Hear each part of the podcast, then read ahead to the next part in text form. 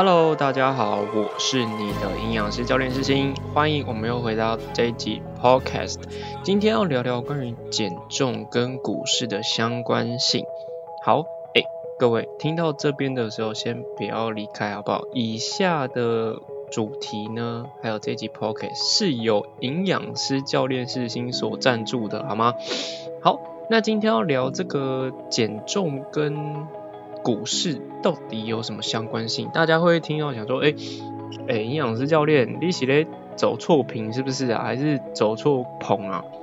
哎，没有，跟大家讲，呃，大家有没有发现这个体重？你在测体重或体脂，你可能是 A，你可能每天测啊，你有可能每周测，你有可能是两个月测一次，或者是一个月测一次，不一定。每个人测的时间其实都不不一样。可是有个非常重要关键是。你手上一定会有很多数据，如果你对于减重或减脂这件事情很在意的话，对不对？好，来各位，那这到底这跟股市之间到底有什么相关系？诶，如果我说有在玩股票，或者是有在操作一些这个资金，或者是呃，无论是期货啊，或者是等等这种市场的部分，你一定有听过平均线、趋势线，还有什么上升支撑线、下降压力线，有没有？大家一定听过这几个名词啦，那包含其实啊，现在有很多这个运动或者是在减重的部分都会有这种趋势线，会帮你记录所有的数据，这个叫什么 big data 嘛，或者是这个数据的记录，这些记录都相相相当相当相当相当的重要。为什么讲这些讲那么多遍？就是因为它是真的很重要很重要很重要很重要很重要，所以讲了那么多遍，好不好？好，那其实呢，这个到底这个。减重跟股市之间到底有什么什么相关性？不是要讲什么 K D M A C D 什么或者是什么技术分析，没有没有，今天不讲这个。今天讲的很简单，就是趋势线，很简单就是趋势线。那趋势线这件事情跟呃股市，来各位，如果说你今天要买一张股票，你会不会看它趋势线？它的趋势会往上，而不是往下嘛，对不对？好，那其实这些也是，它是有很多的价格，好，每日的价格、每小时的价格所组成的一个趋势。你会觉得趋势向上，你才会想要买它，觉得它会看涨，对吧？好，那如果说你这张股票它的趋势是向下的时候，你会做什么事情？你会先卖掉，甚至是你可以反手做空，对不对？好，这个如果有有这样的。观念或者是有经验的朋友应该知道我在讲什么。好的，那在体重这件事情，你会不会看涨？会啦，哪有不会看涨？一定会看涨。看涨的时候，就代表说你可能想要增肌，或者是要让自己身体变得更壮硕，不是变肥，好吗？我们不讲变肥。那如果说你真的会变肥，假设你真的会变肥，那你的趋势，你的体重的曲线，或者是你的体脂肪的曲线，是不是向上走？对吧？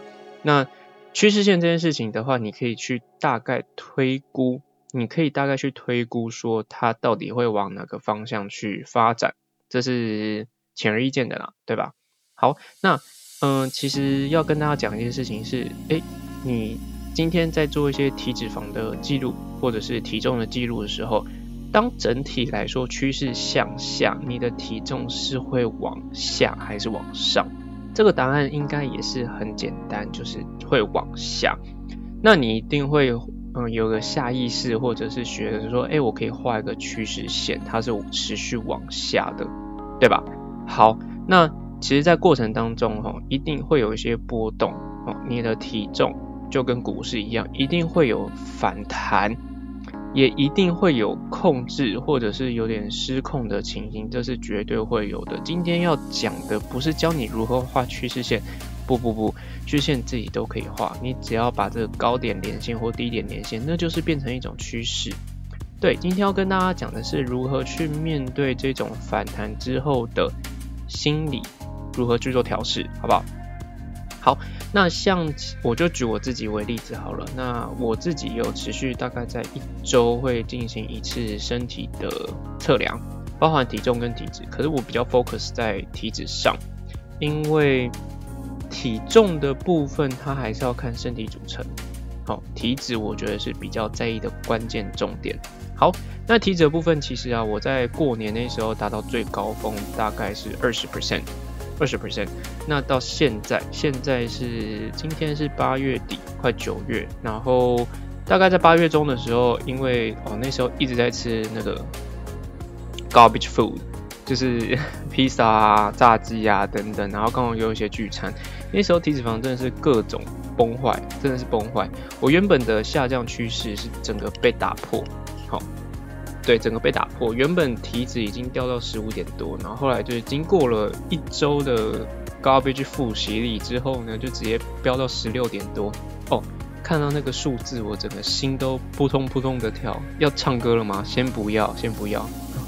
好，那那时候就是，其实啊，老实讲，我也是人，我也是有这个情感或者是理性所综合起来的一个 混合物嘛，或者是对之类的。当我看到我的体脂表现变成这样的时候，其实我自己非常非常 nervous，非常非常紧张，是因为我觉得说，哎，我我在教别人减重，那我的身材、我的体脂怎么可以这样子 out of control？可是其实啊，老实说，我之前也遇过这样的问题，可是我的反应没有那么大，是有可能是因为以前我没有去教别人关于减重这件事情。对，那可是现在的话，我的身份不一样，我是营养师，也是教练，同时要帮助别人减重的时候，自己怎能？不维持好自己该有的体态跟体脂肪呢？对，所以其实，在这时候，这个数字对我来讲，我以前遇过，可是因为身份、心态不一样的时候，我整体对它的额外提高的一些反应会更明显。可是后来大概花了嗯五分钟的时间，我稍微就沉思一下，说，哎，这件事情其实不只是我会遇到，我相信很多人都会遇到。当我的体脂肪或者是体重已经超乎我的趋势线，就是我持续在往下走，可是我突然就蹦了一下，直接抬起来。当时候我的想法是，我为什么会这样？一定会先去嗯责怪自己，为什么？嗯，身为营养师也是教练，要教别人减重是导师，竟然可以让自己放肆的发生这种事情。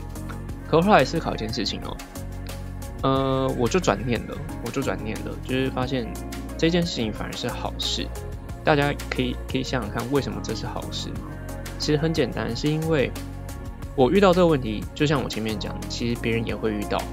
那遇到之后，如何去做解决，跟如何去做改善，其实是非常重要的关键。那其实，在前面我也提到一个重点，就是为什么我的体脂肪会突然 out of control。很简单啊，就是因为那时候我的外食吃很多嘛。我那时候披萨一周吃了两次，炸鸡吃了一次。好，你看一周才四天啊，不，一周才七天，我已经吃乐色食物三天，已经一半喽。披萨一片大概热量就是两百五到三百大卡，就是这么的直接。而且披萨那时候我大概都是吃五四五五片五片吧。你看，你你说这样不会增加吗？绝对增加。不增加的话，代表说你可能。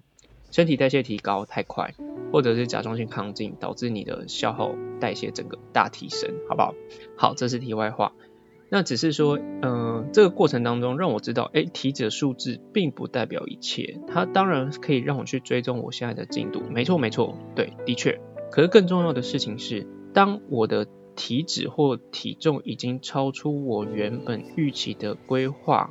跟发展方向的时候，如何去做应对跟发现问题，应该是更重要的事情，好不好？这个事情是这样，真的非常非常重要。那我那时候很好的方式，其实是我发现问题之后，当下其实我会责怪自己，对。可是花了五分钟之后，发现问题，把问题解决之后，不好意思，我这周的体脂又降掉十五开头喽。对，没错，所以。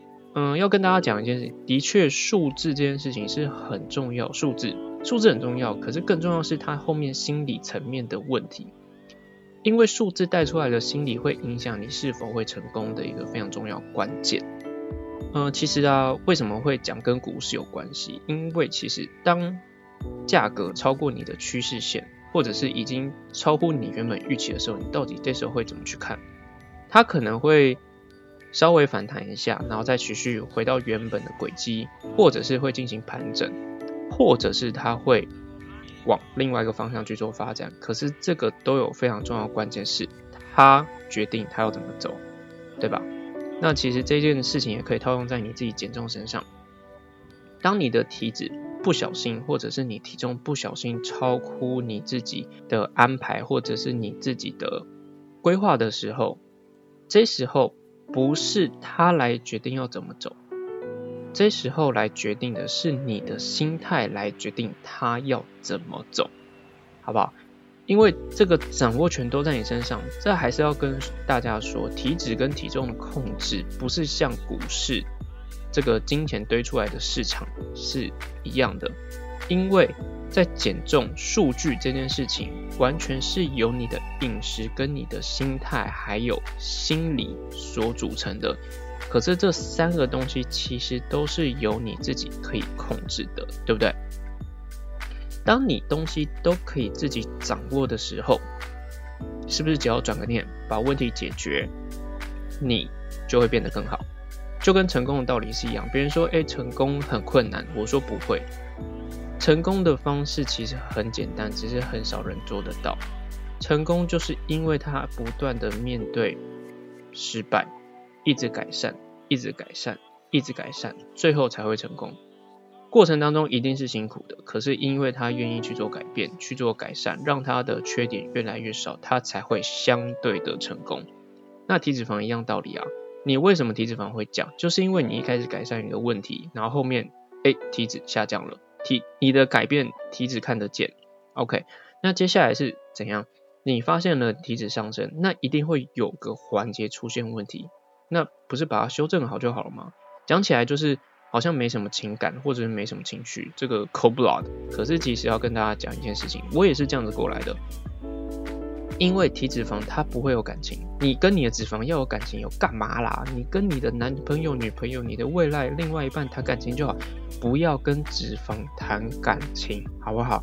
你跟他谈感情，他不会给你感情，他只会给你更多的脂肪，好吗？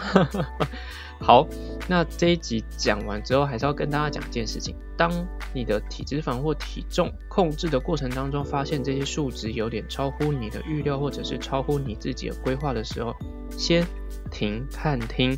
为什么要停看听呢？因为要跟你讲一件很重要的事情，就是先评估问题在哪里。当你的问题解决之后，你的方向绝对会是正确的，好不好？那呃，我就分享我自己的经验，就是。我一样会吃大餐，体脂会上升，这是必然的，这是必然的，好吗？再讲一次，你吃了大餐，体脂上升是必然的。可是更重要的是，你大餐吃完之后如何去做调整？你可以去看看如何去增加高强度间歇运动，或者是接下来的一周两周，以低糖或者是生酮饮食，或者是这种热量控制的方式来进行热量减重，是不是对你来讲都是解决问题的方法？我讲的很重要的关键就是遇到问题如何解决问题。其实这个说法不是只有在工作上，或者是在其他方面，在你的减脂或减重道路上也是有非常重要的关键要素，或者是关键的功能，好吗？好，那如果你对于减重或减脂有什么相关的问题的话，也可以到 Instagram 或者是 Facebook 上面跟我私讯。目前来讲，其实很多的学生在呃，feedback 都跟我讲说，哎，经过了大概几个礼拜，哎，默默体重就降了两公斤，也不知道为什么。然后接下来会加入一些激励训练，然后有些人是在心理上会有得到一些富足，是因为他觉得不会再陷入于数字的迷思，因为很多朋友会认为我的数字就是王道，的确，数字是王道，可是数字拿出来之后对你的心理有多大的影响，这是第二层次的思考。还是要跟大家讲，当你还在第一层次数字的迷失之后，如果你跳跳升到第二数字，哦，第二层的想法，就是思维上的改变的时候，你会发现数字就只是数字，因为你的思维可以控制数字的产出。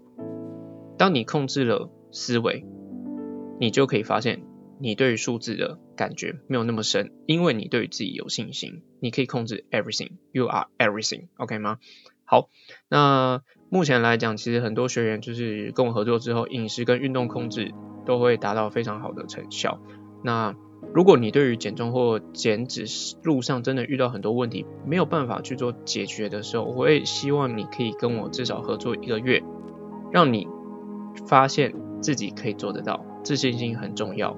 我有时候其实不在于体重或饮食的控制，有时候我更在于建立正确的观念跟正确的自信心，因为你绝对做得到，就是这么简单，好不好？好，我是你的营养师教练世新，今天讲关于减重跟股市间的相关性。当体重或体脂的数字超越了趋势线，你该如何去面对？是用心理带出数字的力量。我是你的营养师教练世新，那我们下次见喽。